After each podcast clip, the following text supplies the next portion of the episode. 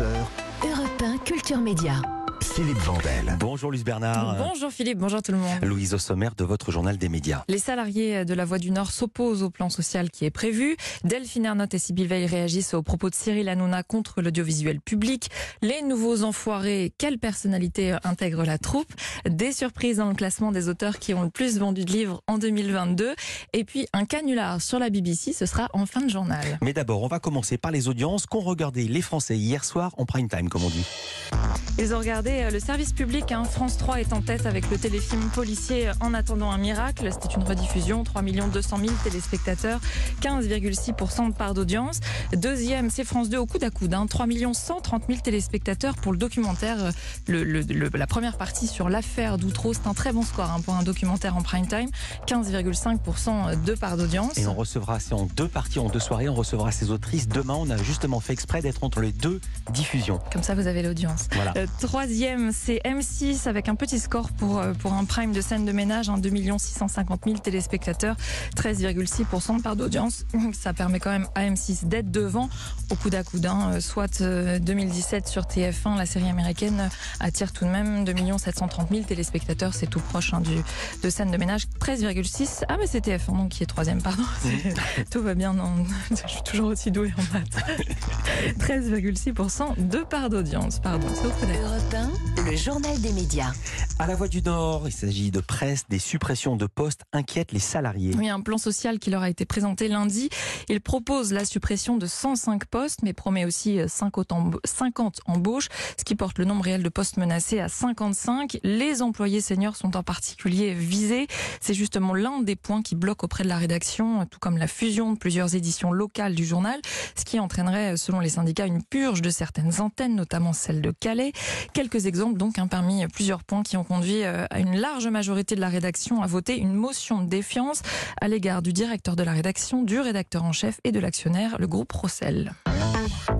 Delphine Ernotte et Sybille Veil réagissent aux propos de Cyril Hanouna contre l'audiovisuel public. Oui, la présidente de Radio France euh, s'est exprimée euh, hier dans un tweet laconique. Sybille Veil a partagé la vidéo où Cyril Hanouna appelle à la privatisation de Radio France et de France Télévisions après euh, s'être insurgé hein, contre les 4 milliards d'euros alloués à l'audiovisuel public par l'État.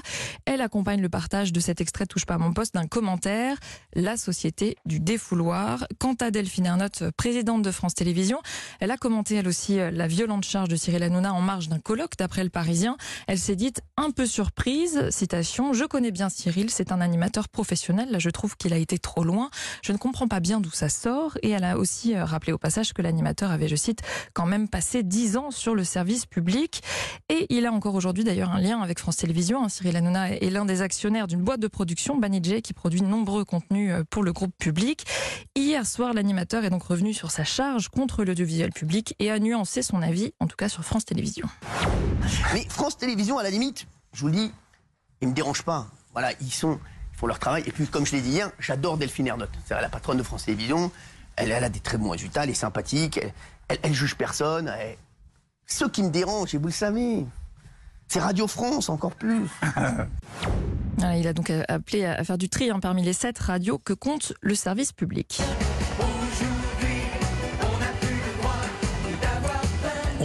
Reconnu la chanson des Enfoirés lancée par Coluche ici sur l'antenne d'Europe 1. Des concerts ont été enregistrés et donc, Louise, les nouvelles recrues dévoilées. Oui, alors ce concert, il sera retransmis euh, comme chaque année sur TF1. Les téléspectateurs pourront donc voir de nouvelles personnalités qui ont euh, rejoint la troupe. Parmi elles, parmi elles des sportifs. Antoine Dupont, le capitaine du 15 de France. Le pilote de Formule 1 aussi, euh, Esteban Ocon. Et Ocon. Et Ocon. Ocon, Ocon, pardon, Ocon. ouais. Et le danseur étoile Germain Louvet. Des chanteuses aussi, hein, Sophia et Saidi, euh, qu'on a plus vue comme dernièrement, mais qui est chanteuse à l'origine. Elle avait fait la Star Academy. Mentissa aussi, talent The Voice, qui vient d'être nommée euh, aux victoires de la musique dans la catégorie Révélation. Vous avez d'ailleurs probablement déjà entendu son tube, et bam.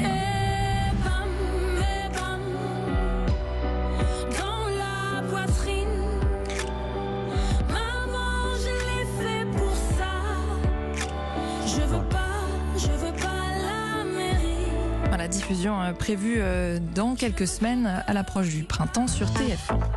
On quitte le monde de la télévision pour celui des librairies. Le classement des auteurs qui ont vendu le plus de livres en 2022 en France a été révélé par le Figaro. Oui, pas de surprise tout en haut du classement GFK. C'est Guillaume Musso qui conserve son titre hein, pour la douzième année consécutive. Près de 1 400 000 ouvrages vendus. Mais la suite du classement se retrouve en revanche bouleversée comparée aux années précédentes. À commencer par la deuxième place occupée cette année par Joël Dicker, lui qui était pourtant absent du classement en 2021 et cinquième en 2020. Lui qui est aussi passé en auto-édition. Il n'a plus d'éditeur, c'est lui qui dit tout Mm. seul, auto-édition donc. Autre surprise, la troisième place revient à la jeune romancière de 32 ans, Mélissa D'Acosta, avec plus de 800 000 ventes. Elle qui a sorti son premier livre en 2019, Tout le bleu du ciel, et puis son quatrième donc euh, en 2022. À noter qu'elle figurait quand même déjà, alors c'était pour la première fois dans le classement l'an dernier, et elle était septième. Elle sera prochainement invitée dans Culture Média. Voilà pour le podium. Je vous cite quand même un autre fait marquant du reste de ce classement. Parmi ces 10 auteurs donc, qui ont le plus vendu de livres en 2022 en France, on trouve Annie Ernaux à la septième place. Oui, C'est la première fois qu'un Nobel de littérature euh, fait euh, partie de ce classement des auteurs les plus achetés en France. Ça n'avait pas été le cas hein, pour d'autres prix Nobel euh, français, pour les autres prix Nobel français, Le Clésio et Modiano. Bon, il faut dire que les anciens livres de de- d'Annie Ernaux se sont arrachés en librairie hein, dès l'annonce de sa récompense, ce qui a poussé les maisons d'édition à procéder à nombreuses réimpressions. Et puis, Annie Ernaux a aussi publié un livre cette même année, en 2022, un livre inédit. Le jeune homme, c'est un court récit autobiographique.